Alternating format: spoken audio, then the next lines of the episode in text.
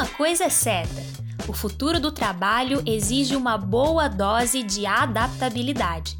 O profissional, extremamente capacitado, qualificado e cheio de certificações, abre espaço para o profissional disposto a fazer perguntas e a aprender o tempo todo. Nesse terceiro episódio do WTWcast, nós vamos falar sobre o conceito do lifelong learning. Confere aí!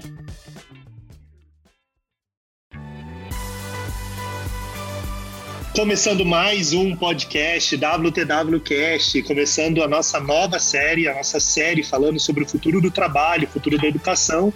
E hoje a gente está no nosso terceiro episódio. O terceiro episódio é Você Não Sabe Tudo e Tudo Bem. Não é isso, cara? Exatamente. Você não sabe tudo e tá tudo bem. Vamos falar sobre trazer esse viés da educação para o futuro do trabalho, que é um viés super importante, né, Flávio? Não tem como a gente falar de futuro do trabalho sem trazer essa temática da educação. Até porque as casinhas ficam separadas por muito tempo, ficou uma coisa eu trabalho, outra eu estudo, depois eu me divirto, e hoje é tudo junto e misturado. E a gente tem dois convidados muito especiais que vão falar bastante com a gente sobre esse tema hoje, convidados especiais. Cá, conta pra gente quem tá com a gente. Dois super convidados, especialistas no tema, né, Flávio? Então, a gente vai aprender muito durante esse bate-papo e espero que vocês também aprendam bastante. É a Mariana Achute, fundadora e CEO da Sputnik. Seja bem-vinda, Mariana. Obrigada por ter aceitado o nosso convite. Eu que agradeço, valeu pessoal, um prazer estar aqui com vocês. Espero que esse bate-papo seja de muito aprendizado para todo mundo. Isso aí. E o Conrado Schillohauer, fundador da Nove. Falei certo, Conrado? Seja bem-vindo. Nesse curso de como falar meu sobrenome sempre funciona. obrigado, obrigado, Flávio, Karina, Mariana, prazerzão estar todo, com todo mundo aqui. Conrado, Nossa, já podia Conrado, começar, eu, então. Eu, eu sou super curiosa pelo seu trabalho e fiquei muito feliz quando eu li seu nome aqui porque a gente acaba se cruzando, mas a gente nunca esteve junto, né, em nenhuma mesa. Então, estou super feliz em a gente estar tá fazendo esse projeto aqui juntos. Vamos, vamos pré-combinar um café nos próximos 15 dias virtual, assim, só para a gente se conhecer um pouco mais? Bora! Eu vou ter que abrir mais uma agenda da minha licença maternidade, né? Eu tô com um recém-nascido aqui, de um mês. Não pode ser daqui a um mês, então. Daqui a um mês, daqui a um mês. Boa. Combinado, então. Ô, Conrado, começando então, explica pra gente como é que soletra o seu nome para quem quer falar seu nome certinho em casa. Eu tenho um curso, Mariana. Eu vou, eu vou aproveitar que você não fez o curso ainda. Você tem que falar assim: fala xilofone. Xilofone. Xiloflower. Xiloflower. Xilohauer. Xilohauer. Ah. Este é meu nome e essa é a minha profissão. Eu já tudo meio é junto. Muito, é muito chique esse nome, viu? Muito eu vou te chamar só de agora que eu aprendi.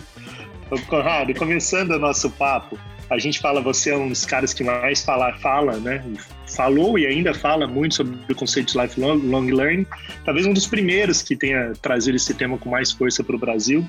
E quando a gente traz esse tema para os dias atuais, que todo mundo fica muito preocupado com aquilo que eu aprendo, com a, com a aprendizagem formal e tal, explica para a gente aí, até para tirar um pouco esse peso né, que a gente traz com a palavra educação, o que é lifelong learning. Bacana. Lifelong learning é um bicho dos anos 70, quando a Unesco achou que o mundo estava mudando meio rápido demais e entendeu que as pessoas viviam mais do que os 40, 50 anos de poucas décadas atrás, e antes dos 70, né? E a, a, conclamou o mundo para um movimento é, que de estímulo ao aprendizado ao longo de toda a vida.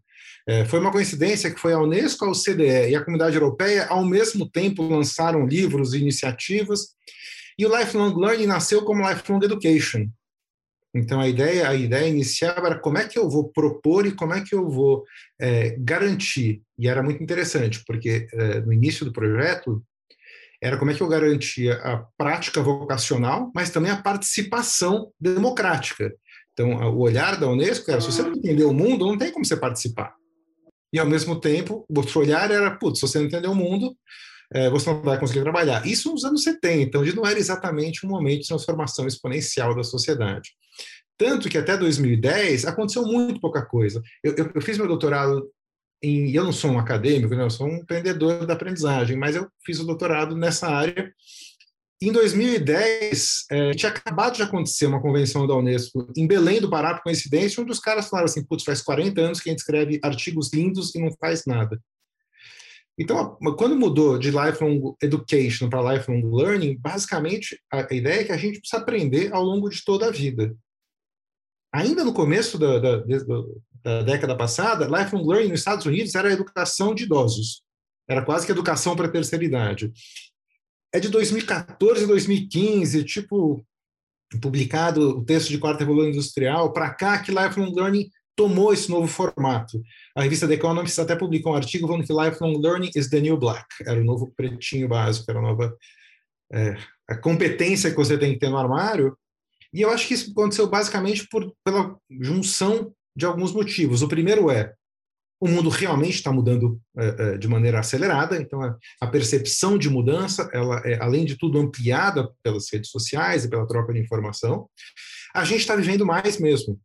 Então, quando você pega aumento de longevidade, mudança de mundo, você faz a conta, em algum momento você vai ficar fora. Então, é, lifelong learning é tão simples quanto, essa, quanto isso. A importância da gente o tempo todo buscar nosso aprendizado, é, buscar nossa é, atualização, nossa equalização com o que está acontecendo no mundo. Isso vale tanto para trabalho, isso vale como para entender a sociedade. Se você não ampliar seu conceito de família, é, você provavelmente vai ter dificuldade de entender o século XXI. E por aí vai. Ô Mariana, pegando esse gancho do, do, do que o Conrado falou, a gente olha para as empresas também, nos programas de treinamento, desenvolvimento das empresas aí. Na sua percepção, você que está muito envolvida, já passa essa nova percepção sobre o que é educação? Porque não é mais sobre o que eu quero ensinar, e sim sobre o que as pessoas querem aprender. Eu sempre senti falta, por exemplo, de uma empresa que se preocupasse em formar melhores pais. Você que está vivendo a maternidade agora, por exemplo, um curso sobre maternidade para as novas mães dentro das empresas. Você já percebe esse movimento de um olhar mais amplo sobre a aprendizagem no mundo corporativo? Sim, uh, com um olhar bem otimista, assim, eu acho que a gente está caminhando para esse lugar, né? Obviamente, a gente falando do mercado, uh, esse mercado é algo muito amplo, com muitos segmentos, com muitas visões, com gente um pouco mais disruptiva e de vanguarda, gente um pouco mais atrasada, empresas que estão correndo atrás, mas fazendo um recorte, principalmente para as empresas das quais, né, nesses últimos aí oito anos de educação corporativa eu venho em contato, eu consigo visualizar bem uh, esse crescimento no olhar cuidadoso para o seu colaborador, né? E quando eu digo um olhar cuidadoso para o seu colaborador, é bem disso que você disse, assim, é menos eu colocar a goela abaixo num bom português, uh, qualquer conteúdo que só faça sentido para gerar produtividade, para gerar lucro, e se entender o que, que vai fazer sentido para aquele colaborador, no final das contas, estar tá trabalhando melhor, com mais produtividade, obviamente gerando mais lucro, né? Então, eu consigo visualizar uh, que ao, talvez não todos uh, os treinamentos comecem com essa visão, mas talvez os que comecem, né, aquele protótipo que, que uma área colocou e deu certo, acaba se polinizando dentro da organização e acaba funcionando. Então, uh, eu consigo visualizar que a gente já está numa crescente, que isso provavelmente já, já é né, tendência dentro das organizações. Então, a resposta é sim. É uma visão otimista, né, Cá, assim, de, desse grande movimento que tem que acontecer no mundo corporativo. Você tem alguns dados sobre isso, né, Cá?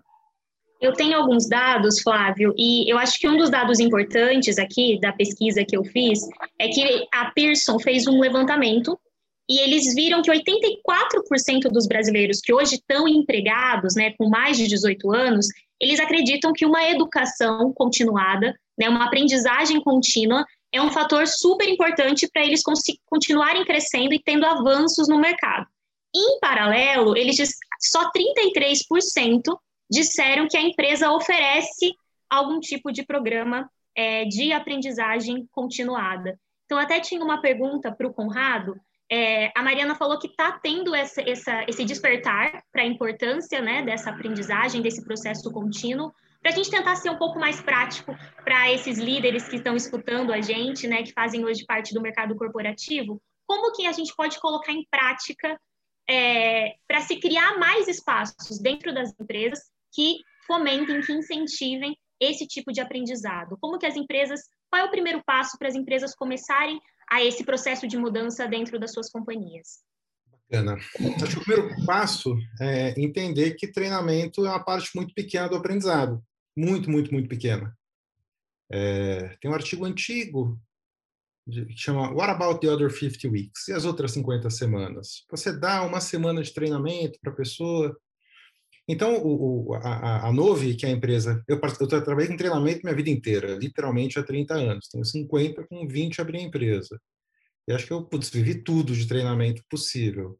Para mim está muito claro que a, a, importância do treinamento é muito mais ser um catalisador do processo de aprendizado do que gerar aprendizado. Ninguém sai do treinamento pronto. Então, o primeiro passo é entender que treinamento não é suficiente. Essa empresa eh, que eu abri agora, a Nove, ela foca em cultura de aprendizagem, como é que você cria um ambiente onde as pessoas podem aprender.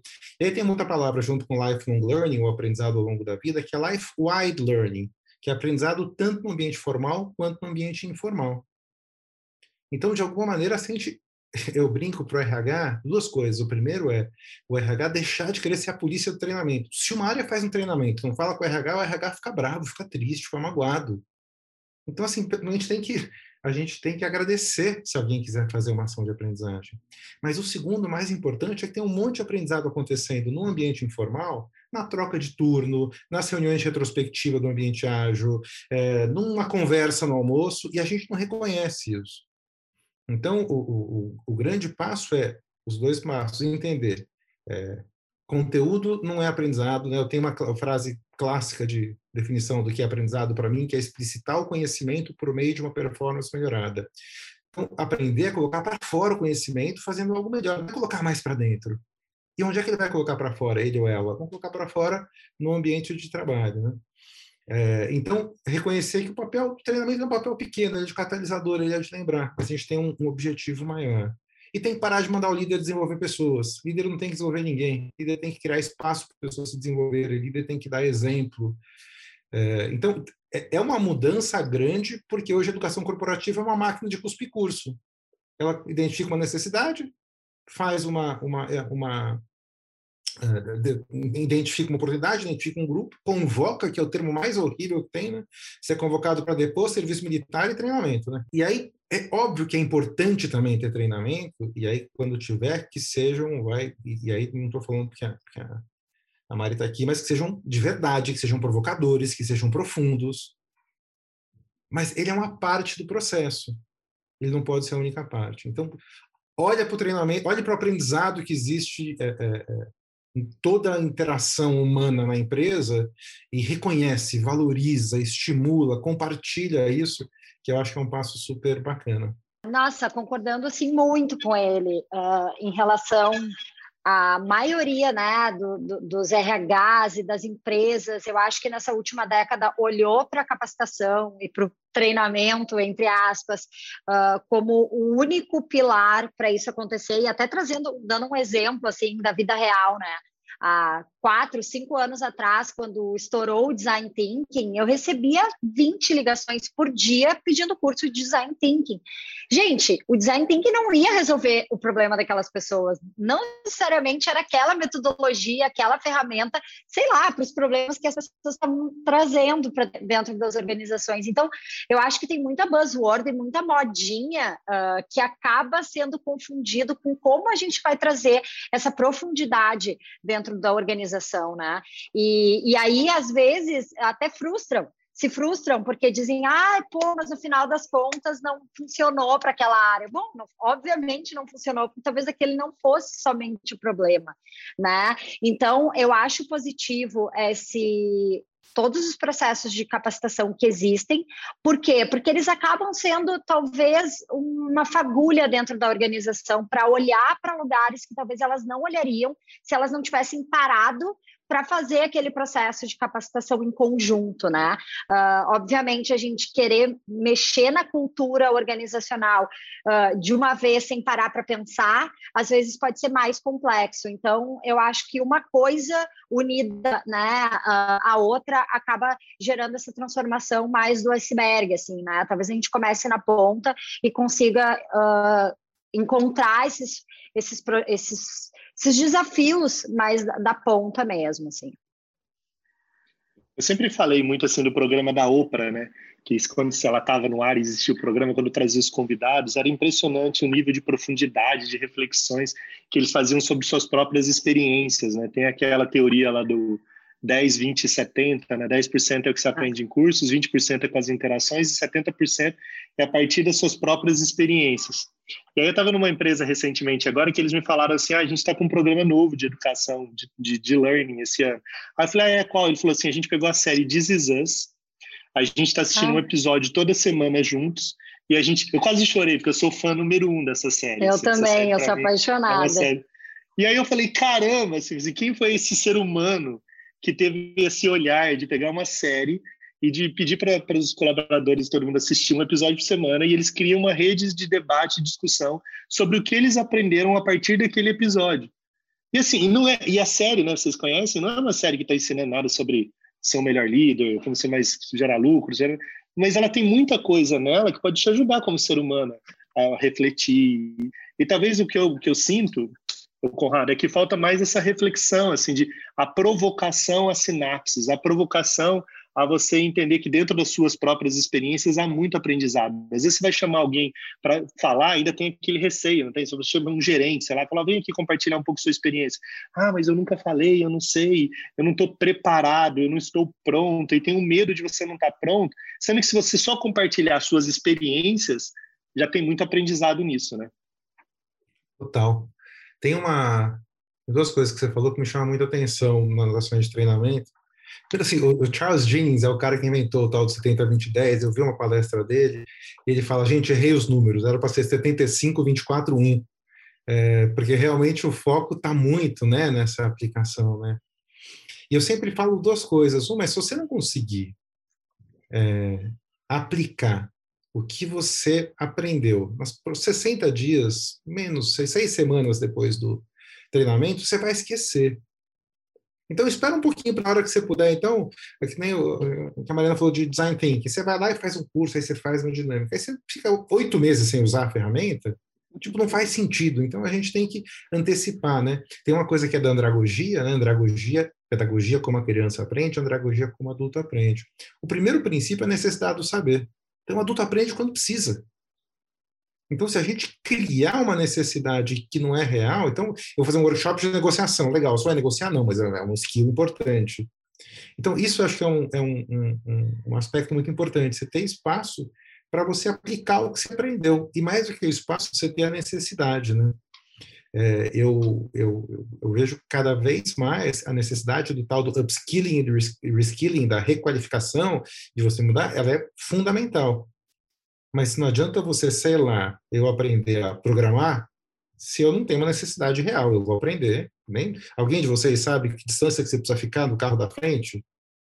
Quem tem carta de motorista deveria saber. A distância é dois segundos, aproveitando um momento de segurança. Mas a gente não lembra, porque a gente faz a prova, nosso cérebro, ele, ele é uma máquina de economizar energia. Ele pesa 2% do nosso corpo, gasta 20% da nossa energia. Então, ele vai jogar fora, você não vai gastar um, um, uma caloria garantindo a, a, a informação que você não vai usar. Então, quanto mais próximo tiver da realidade da necessidade da pessoa, e às vezes, né, uma ação de treinamento, como a Mariana falou, é uma ação para você ir mais fundo e você mostrar para a pessoa que tem algumas coisas acontecendo no mundo que ela nem sabe que está acontecendo, e são tão importantes para ela. E a outra coisa é da reflexão. É, tem um artigo super bacana da Harvard Business Review que chama Por que as organizações não aprendem? Why Organizations Don't Learn.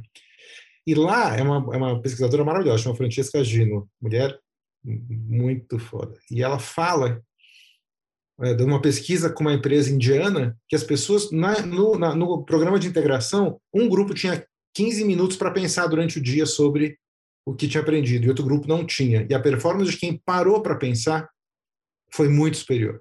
A gente desenhou agora um programa de, de treininhos na Porto Seguro, acho que eu posso falar, não tem problema, e eles tinham três horas por semana, para era tempo para aprender, para pensar.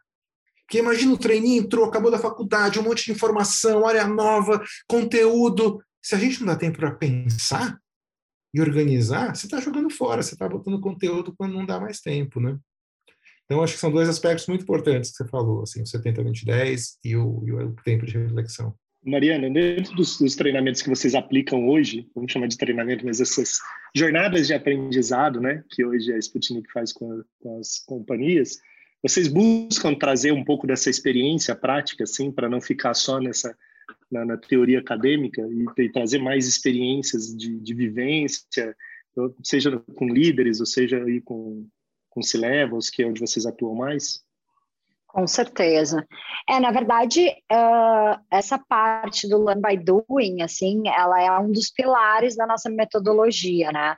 A Sputnik, ela faz parte do grupo Perestroika, né? A gente, uh, eu intraempreendi, eu sou uma das sócias da Perestroika e era uma das funcionárias e criei esse braço da Sputnik, onde a gente herdou essa construção metodológica que, que havia sido feita dentro da perestroika e o Learn by Doing era um desses pilares. Por quê?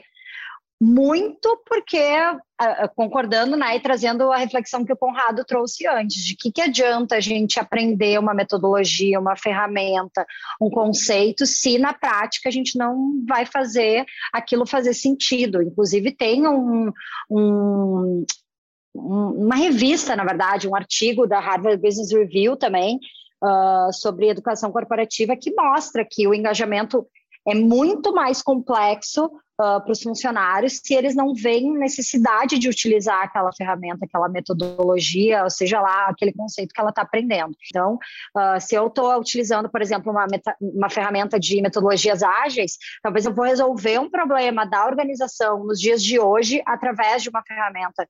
Né? Se eu tenho, por exemplo, um, um problema de comunicação dentro da organização, talvez eu vou trazer uh, esse problema para eles aprenderem comunicação não violenta, né?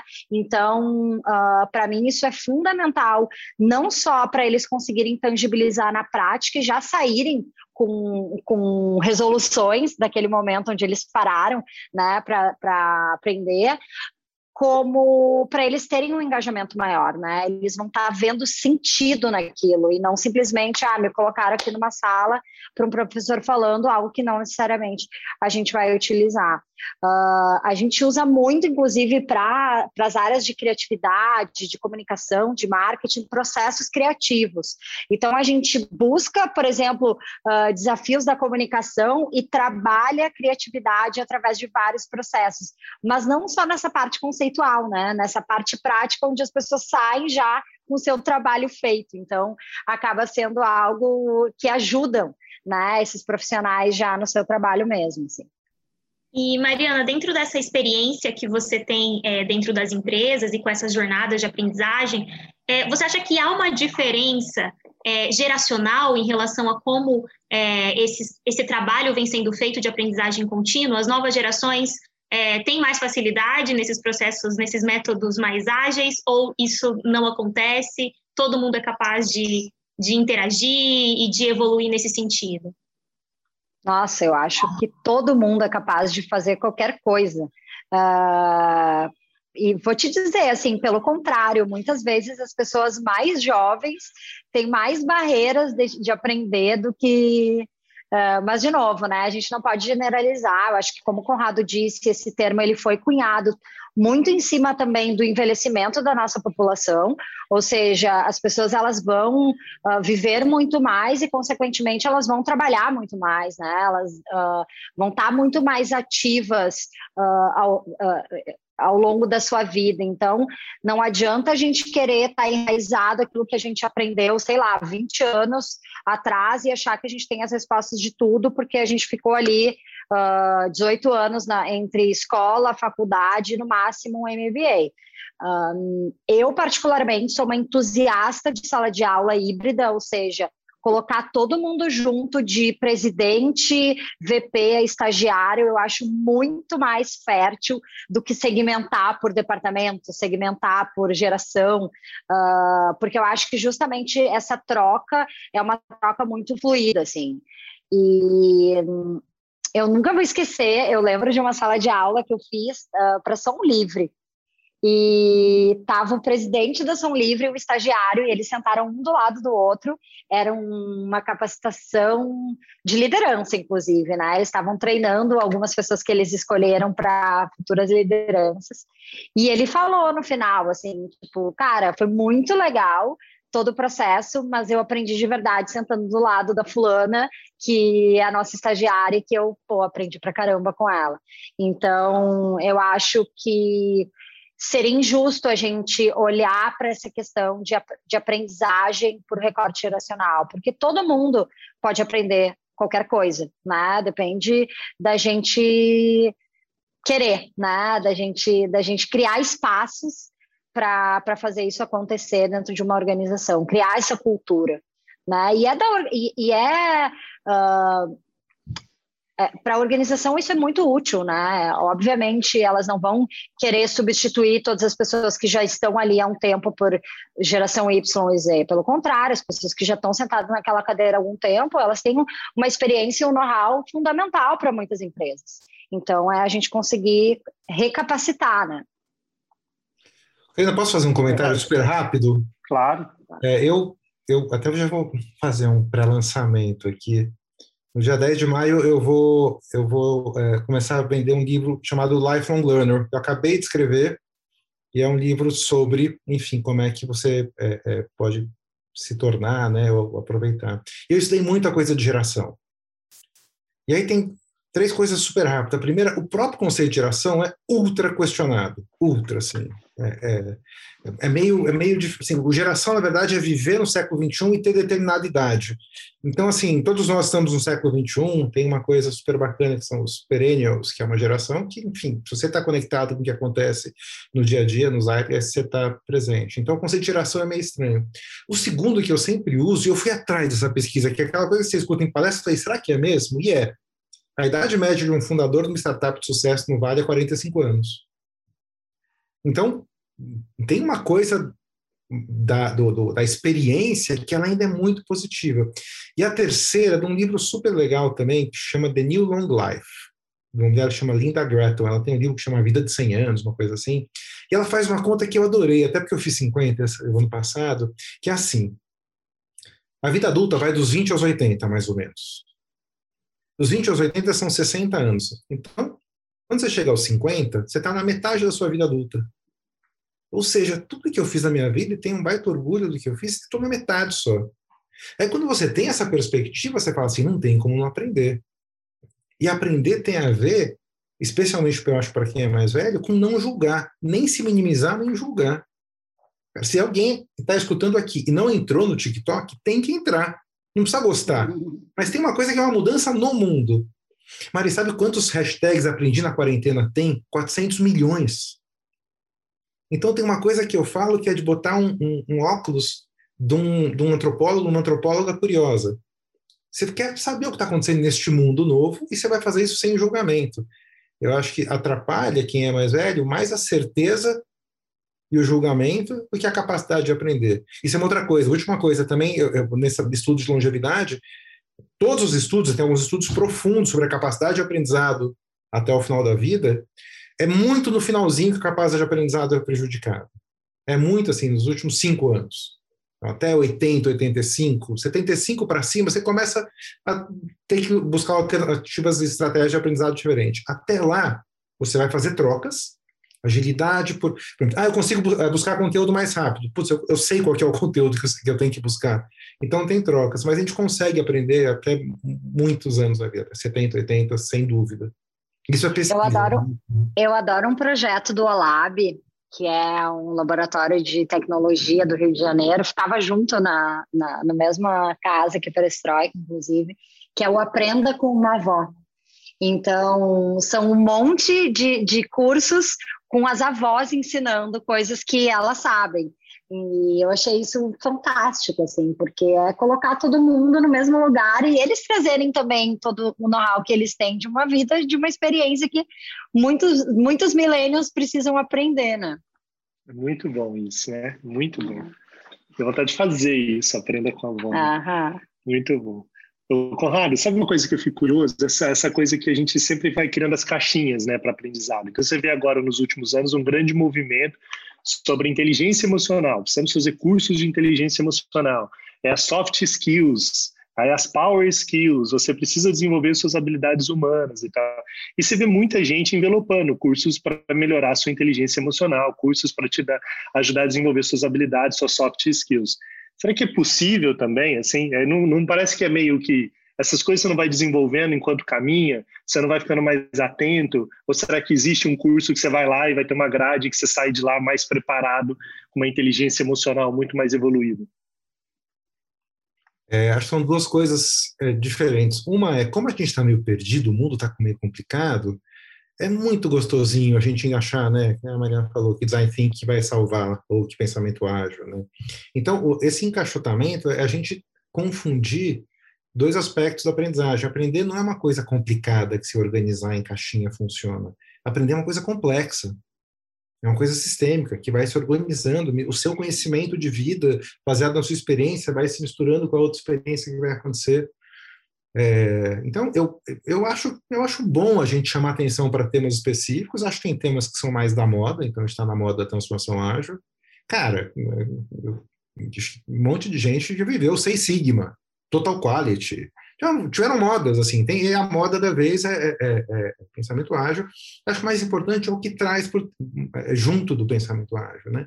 É, traz um foco maior no consumidor, traz uma, uma hierarquia menor. Então, eu acho que é, é, faz bem você ler um livro é, de, de um, um, tema específico dele, eu acho que está tudo certo, especialmente se você conseguir trazer, você chama atenção para uma necessidade. Agora, a gente faz desse jeito porque é o único jeito que a gente aprende. A minha conta, tem uma história bonitinha que minha filha perguntou, porque ela estava indo para o primeiro ano. Eu tenho três filhos, né? E aí ela, ela fez eu contar quanto tempo eu tinha estudado, eu estudei 25 anos. E durante 25 anos, eu fui ensinado de que aprender era pegar um pedacinho de conteúdo e beber esse pedacinho de conteúdo. Então, a gente não tem repertório para fazer de outra forma. Agora, tem uma outra coisa, e é onde eu vejo muito a Sputnik e Perestroika, falando agora do olhar de fora, que é fazer você olhar para lugares que você não sabia que existia trazer ferramentas que você, precisava e não sabia o que precisava. É prover experiência, porque daí eu acho que isso é um bom uso do tempo do aprendizado. Porque esse é uma experiência coletiva. Uma vez, Mariana, eu fui participar com os ex-alunos de vocês, os caras me botaram para falar numa fogueira. É, e era, era um grupo de ex-alunos organizando uma coisa, e foi uma coisa tão maluca, porque era escuro, escuro, escuro, e uma fogueira e eu falando. Isso é uma coisa tão forte, quase ritualística aqui. Então, eu acho que, assim, quando vai acontecer uma ação de aprendizado, quanto mais verdadeira, quanto mais intensa, quanto mais provocativa for, melhor. É, eu acho que só é, a gente é pautado, mesmo vou dar um exemplo específico, pensamento complexo, uma das competências mais importantes do Fórum Econômico Mundial. Como é que se aprende isso? É bem complexo. Como é que se aprende pensamento complexo? E sabe como é que eu acho que aprende? Jogando Fortnite. Jogando LOL. Cara, o número de decisões que você precisa tomar, isso tem um cara que chama Bob Seeley Brown. Tem um livro maravilhoso que ele chama uh, A Nova Cultura do Aprendizagem, The New Learning Culture.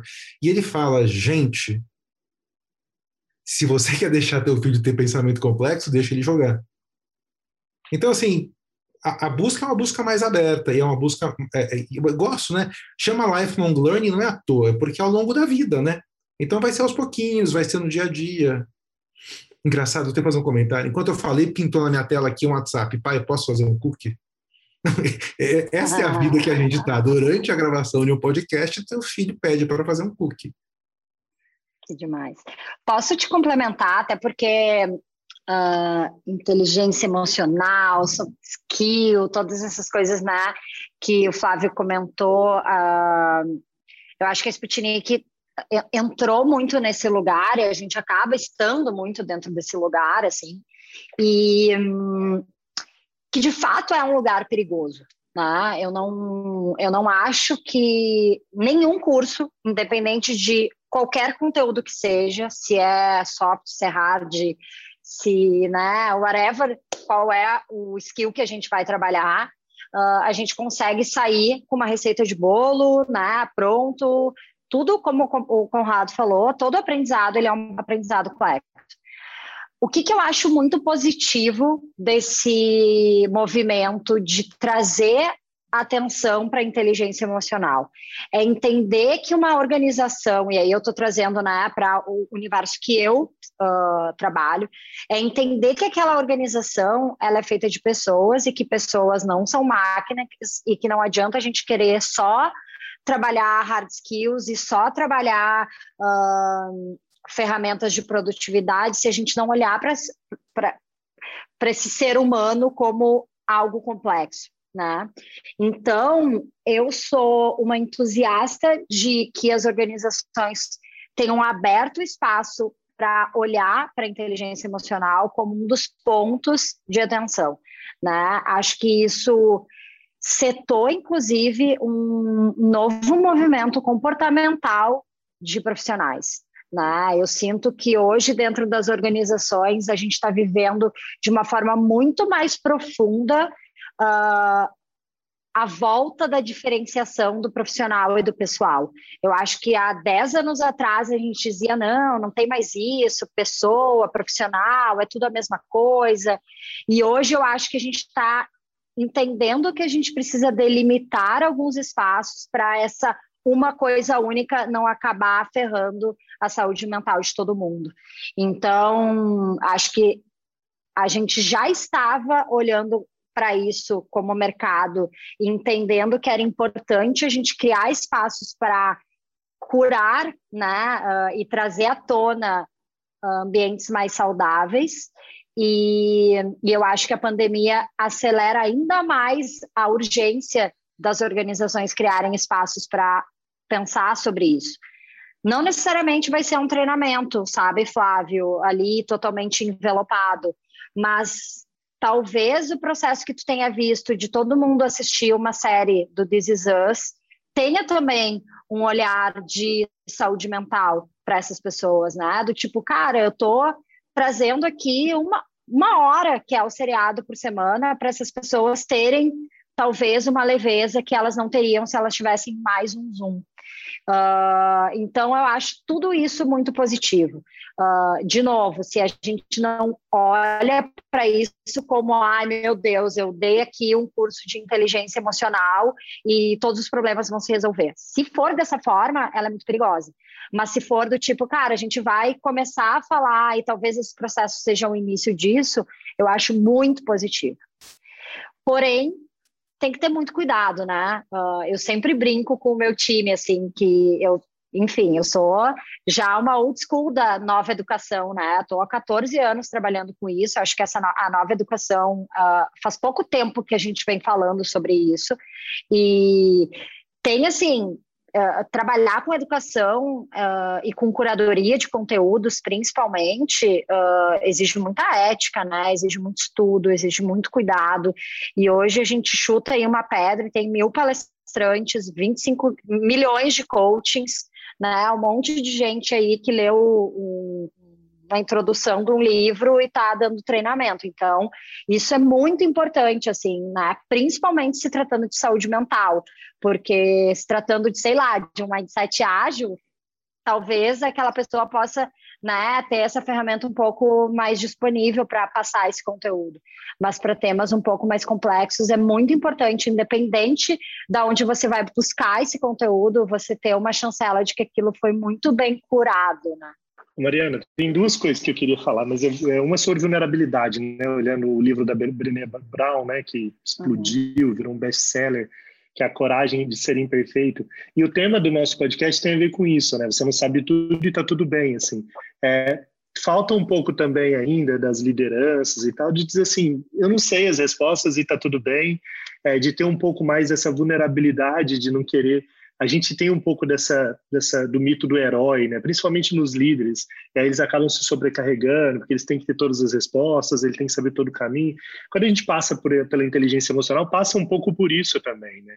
O, o entender que você não sabe tudo e que está tudo bem. E está tudo bem se sentar com o seu time e falar: olha, eu não sei o caminho, não sei para que direção a gente vai, ainda mais agora, né? numa pandemia de, de tamanhas imprevisibilidades que a gente viveu agora o quanto que essa liderança foi desnudada de certa forma, né? Porque todo mundo dizia que é um caminho, ninguém na verdade sabe o caminho, no mundo inteiro ninguém sabia o que ia acontecer, como ainda a gente não sabe, e, e aí fica meio que refém, porque ele não sabe, e aí, o que, que eu respondo, o que, que eu falo, como eu me posiciono, porque não quer parecer vulnerável, né? Vocês Nossa, tratam muito esse tema, tema da vulnerabilidade também? Muito. Uh, e, eu, particularmente, uh, até pelo meu lugar de fala enquanto líder, né, uh, eu acho um assunto muito fundamental de ser trabalhado, assim. E trazendo um pouco para teoria, assim, eu acho que existe a liderança heróica, que é aquela liderança que tem todas as respostas, né? E a liderança facilitadora, uh, justamente, é a que tem mais perguntas, né? Então, talvez vai ser aquela que vai mais construir do que dizer, ah, eu tenho todas as soluções. E na liderança heróica, uh, as pessoas têm que entregar as soluções para, né? que, que aquele líder uh, já tinha aquela resposta. E na liderança facilitadora, talvez eles vão construir juntos, né? Uh, eu acho que as lideranças nos dias de hoje, principalmente, tá? Elas também estão sofrendo muito, assim. Eu gosto muito de uma frase que a gente usou num artigo que, que eu escrevi no ano passado, até, que é quem cuida de quem cuida. Porque muitos líderes hoje, nessa pandemia, principalmente no ano passado, onde tudo começou, estavam sobrecarregados, porque tinha uh, toda a questão de cuidar da equipe que estava muito vulnerável, acho que todo mundo estava muito vulnerável. Né? E, e, muitas vezes a liderança é vista como, ainda como essa liderança heróica que tem todas essas respostas. Então, eu acho muito fundamental a gente não ter todas as respostas enquanto líder, a gente ter muitas perguntas, a gente trazer essa vulnerabilidade para o seu time, né? Uh, não é todo time que segura um líder vulnerável. Uh, tem muitos times que ainda buscam alguém que vai trazer aquela segurança bem industrial, assim, bem linear, bem cartesiana, mas é um processo de co-construção. Então, todo líder mais vulnerável que tem né, esse, esse, essa abertura de dizer, cara, eu não sei tudo, ou, gente, eu, eu, tô tão mal quanto vocês nesse processo, uh, com certeza vai ter um time que vai jogar muito mais just, junto do que aquele que vai ditar as regras e vai dizer que já sabia ou que já tinha aquela resposta, né? Então, às vezes, a gente não tem essa resposta encurta o caminho, né? Então, acho muito importante, assim, a gente parar para cuidar também de quem cuida, porque senão fica superficial, né? Fica vazio. Eu acho que esse ponto é muito importante, né? Que acho que vou destacar uma coisa que a Mariana falou de você fazer mais perguntas, né? Não se preocupar em ter todas as respostas, mas fazer todas as perguntas. É, Conrado, você citou uma situação agora, né? A gente gravando aqui, chegou uma mensagem do seu filho. É, não dá para a gente falar, qualquer, ter qualquer discussão hoje sem entender o contexto que a gente está vivendo atualmente, né? É, já dá para a gente tentar compreender quais são os impactos desse contexto que a gente está vivendo agora para essa nova educação? O quanto isso vai talvez mudar alguma coisa ou vai impactar essa nova educação?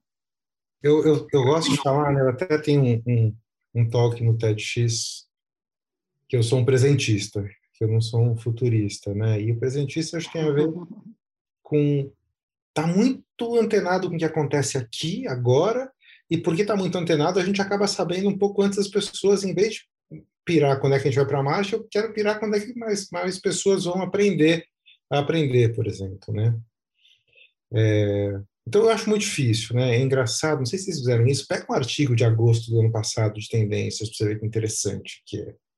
Tipo, a gente acertou pouco, na real. Então, acho que um, dos aspectos que eu vejo em relação a, ao processo de relacionamento empresa-colaborador é uma coisa importante que está atrelada à vulnerabilidade, que é a confiança. A gente fez um, um, evento agora, chamava From Control to Culture, do controle à cultura. A gente trouxe oito gringos para falar de como a nova aprendizagem ela tem que ter a, a, a, cultura, né? E quando eu falo cultura, é um ambiente que reconhece que as pessoas são capazes de aprender, né? Então, acho que, acho uma confiança que ela foi meio necessária, né? É, ela é, é, ela acho que é uma mudança importante. Eu acho que a gente está aprendendo a usar é, a, o meio é, online de uma maneira muito diferente, né? Então, da mesma maneira que é, uma aula ruim é ruim no meio de presencial, no meio digital também é. Então, eu acho que a gente está aprendendo a fazer uma interação maior. Hoje de manhã foi uma coisa tão bonitinha. Meu filho, o mais novo, ele está no quarto ano e ele foi fazer, não, não tem prova, porque eles acharam que não fazia sentido, embora na vida normal, antiga, tinha prova, e ele fez uma autoavaliação. E a professora fez uma avaliação, tipo uma performance review dele, mas de repente estava ele num quarto, eu e minha esposa no outro lugar, e a professora lá e a gente batendo um papo. Então, a mesma coisa, a experiência do This Is Us, a gente teve uma, um caso super bacana na Roche, no começo da pandemia, quando os representantes comerciais não tinham como visitar médico. E o que a gente fez foi criar uma comunidade de aprendizado onde eles começaram a propor o que eles queriam fazer. A gente aumentou o repertório deles, mas a gente começou a propor. Então, eu acho que a gente vai aprender um pouco mais a usar, a usar esse meio online, não só como um canal de conteúdo de outros formatos. É, e eu acho que tem uma outra coisa mais tecnológica que vai estar junto disso, duas coisas que estão correndo. Uma é, a gente está gerando um número absurdo de dado e Learning Analytics talvez agora saia do papel. Talvez a gente consiga entender, entender que a, a, a informação relevante não é informação de presença e avaliação e sei lá o quê. E a segunda coisa, eu começo a ver realidade virtual com uma potencialidade maior.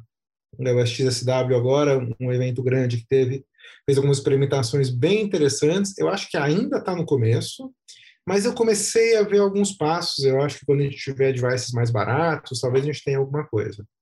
Mas acho que o principal de todo, e é meu tema de paixão, é a autodireção do aprendizado. A gente validou de uma maneira inequívoca que o aprendizado pode ser autodirigido. Que a gente tem conteúdo e pessoas até demais, que sente como, como que a Mariana falou, se a gente é, conseguir ajudar as pessoas a fazerem a própria curadoria, né? E elas vão fazer isso tendo contato com curadoria de alta qualidade, entender o que ler, o que não ler, o que aprender, é, já vai ser uma coisa muito relevante, né? Eu tenho dois artigos que eu super gosto no, no LinkedIn. E um eu escrevi no começo da pandemia e o título é Sai da tela para aprender. Porque você fica 8, 10 horas de reunião, daí você vai fazer um curso online depois ainda. Tipo, vai ler um livro, vai escutar um áudio, vai conversar com alguém, vai meditar, deixa a tua cabeça organizar a quantidade de informação, né? É, e um outro artigo, esse é mais recente, tem umas duas, três semanas, que fala que aprendizado na empresa não é um, um dever, é um direito. Que agora virou esse negócio, não, você tem que ser protagonista da sua carreira, agora já há algum tempo, mas agora mais ainda. Pô, você tem tanto conteúdo, porque calma, né? É um direito, você tá, a gente está aqui à disposição, a gente está dizendo que é importante, mas isso tem acontecido de uma maneira é, mais combinada. E eu vejo isso acontecendo. Assim, eu não sei, porque eu, eu só trabalho com empresa que, no fundo, tem essa vontade grande de mudar, de reposicionar a lógica da estratégia de aprendizado. Então, as, os clientes que eu falo, as empresas que eu falo, sempre empresas grandes, são as que falam que já sacaram que o caminho tradicional não é suficiente para a mudança que precisa acontecer. Então, acho que é isso. É, confiança, autodireção, do ponto de vista tecnológico, realidades mistas de uma maneira geral, não só virtual, mas aumentada também, e analytics talvez é, surgindo mais forte. Posso complementar Isso. o Conrado? Claro. Uh, até trazendo para a prática, assim, eu acho um dos super, uh, uma das super tendências da educação é a educação autodirigida. Para mim, isso é um dos movimentos pouquíssimas uh, organizações de ensino, organizações de mercado olham para isso. Uh, e, de novo, né, a gente ainda dita o que, que as pessoas quer, precisam aprender sem entender o que, que as pessoas querem aprender. A gente fez um case agora para Danone, eu também posso falar, que era justamente isso. Assim, a gente pegou um número X de funcionários, de líderes, uh, e construímos com eles a trilha que fazia sentido de educação para eles, de forma totalmente personalizada, individualizada. Por quê? Porque o que faz sentido para um não necessariamente vai fazer sentido para o outro. Uh, isso muitas vezes é até mais barato para uma organização, uh, e, obviamente, muito mais eficaz. Uh, falando em barato e preço, eu acho que isso é uma das coisas que acabou sendo um, um grande aprendizado assim da pandemia né, para a educação, que é a, a, educação online ela é muito mais democrática, ela leva e atinge a muito mais pessoas, uh, então isso é um ponto super positivo, assim, e, e acho que é uma das coisas que ficam para o futuro da educação, apesar de a gente estar, tá, acho que a gente está vivendo aí um grande apagão, né, educacional no nosso país, algo que a gente vai muito profundo e que a gente vai sofrer essas cicatrizes aí por um bom período. Então, veremos aí cenas dos próximos capítulos, mas a gente precisa estar muito atento, pra, principalmente para as nossas crianças, né, do que, que, que, que vai acontecer num futuro muito breve, assim. Assim, eu não sou acadêmico, né? É, eu brinco aqui, para o branding é tão legal ser PHD, né? mas no fundo eu não, não, sou um cara de... Mas minha pesquisa foi, eu entrevistei 50 executivos e perguntei o que você aprendeu nos últimos 12 meses. É um protocolo de pesquisa antigo, que aliás é uma dica boa para quem faz doutorado, é pegar protocolos que já existem, você não precisa inventar. E a resposta deu a mesma resposta que aconteceu no mundo inteiro, 80%, do, não eram executivos, eram profissionais, 80% deles aprendem de maneira autodirigida, mas não sabem porque a gente não sabe. Assim, eu estou aprendendo, ninguém me falou, ninguém me deu um certificado, ninguém me teve lista de presença, né? Tanto que quando a gente, é, a nossa atuação com o aprendizado autodirigido, a gente cria uma jornada de seis encontros para a pessoa criar o seu processo de aprendizado. Ele, primeiro encontro escolhe o que aprender, segundo encontro define, aprende outras formas de como aprender, além de conteúdo, e ele faz de maneira totalmente autônoma, ele ou ela. E é muito legal, porque quando acaba, acabou um grupo na sexta agora da Novartis. Quando acaba, as pessoas de repente falam assim, cara, eu aprendi, eu só não sabia. E aí tem uma única coisa que é que muda, que é da mesma maneira que a gente tem que achar hora para fazer atividade física, a gente sabe que nossa vida vai ser melhor e mais longeva com atividade física, a gente tem que achar hora para aprender também de maneira estruturada, consciente. Quando a empresa dá esse espaço e, e, e conta, a gente faz esses sprints de aprendizagem, todo mundo se percebe autodirigido. Eu escutei uma frase de uma diretora da Renner, que é linda, acho que é o nosso sonho, Mariana. Ela fala assim: Eu saquei que se eu investir duas horas por semana aprendendo, eu estou honrando o meu salário.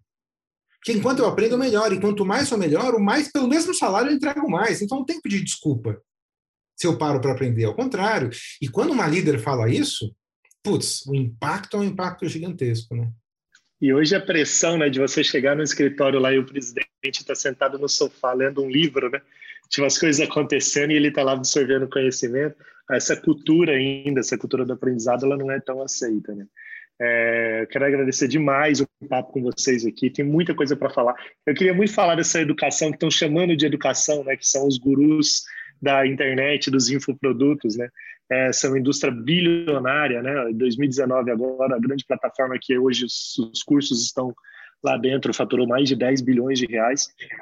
E as promessas de emagreça em 30 dias, fale inglês em 24 horas, fique rico em 30 dias, e todo mundo ainda. Eu tenho um amigo meu que, é, que ele é um comprador desses cursos, e eu falo, cara, mas por que, que você compra? Sério, por que, que você compra? Porque você nunca aprende nada. Aí ele fala, não, porque eu tô atrás do atalho, eu tô atrás do atalho, eu quero pegar um atalho. Aí eu falo, cara, de que atalho, cara? Curte a sua caminhada, curte a sua jornada aprende um pouco com o seu próprio caminho, para de querer aprender com o caminho do outro, né? Porque a gente tem que estar sempre atento à nossa jornada, ao nosso caminho.